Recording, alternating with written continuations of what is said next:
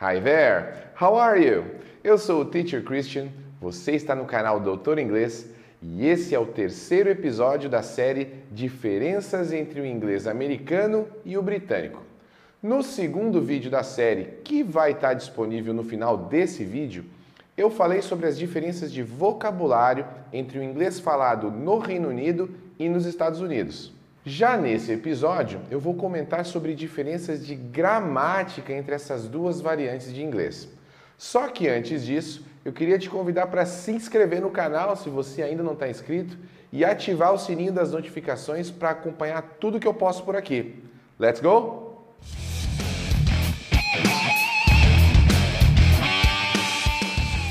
Com relação à gramática, existem algumas diferenças entre o inglês norte-americano e o britânico. No entanto, a maioria delas nada mais é do que uma questão de preferência de uso entre os falantes de cada uma das regiões. Vamos dar uma olhada nelas?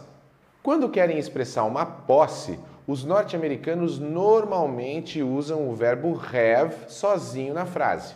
Esse verbo significa ter. Para fazer a mesma coisa, os britânicos preferem usar a expressão have got, geralmente com a contração apóstrofe VE depois do pronome. Assim, a frase eu tenho uma surpresa para você ficaria I have a surprise for you nos Estados Unidos e I've got a surprise for you no Reino Unido. Também existe uma diferença no particípio do verbo get uma palavra que significa várias coisas e que por isso foi tema de um vídeo aqui do canal, esse que está aparecendo no card. Particípio ou past participle é o nome que se dá à terceira conjugação dos verbos em inglês. No português, ele corresponde aos verbos terminados em ado e ido, como trabalhado e comido, por exemplo. Voltando para o inglês, nos Estados Unidos o particípio de get é gotten, como na frase The weather has gotten cold, que seria o clima ficou frio. Já no Reino Unido, a mesma frase seria dita The weather has got cold, porque para os britânicos o particípio de get é got e não gotten.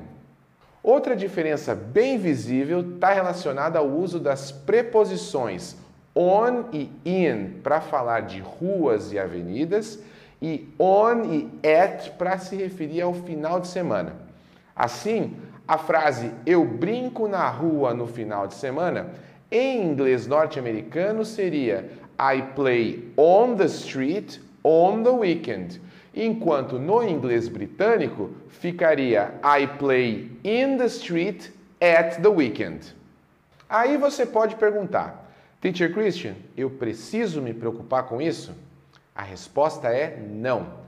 Como eu tenho dito nos outros vídeos da série e também em alguns vídeos aqui do canal, não existe um inglês mais correto do que o outro. Por isso, você não precisa aprender uma versão ou outra da língua.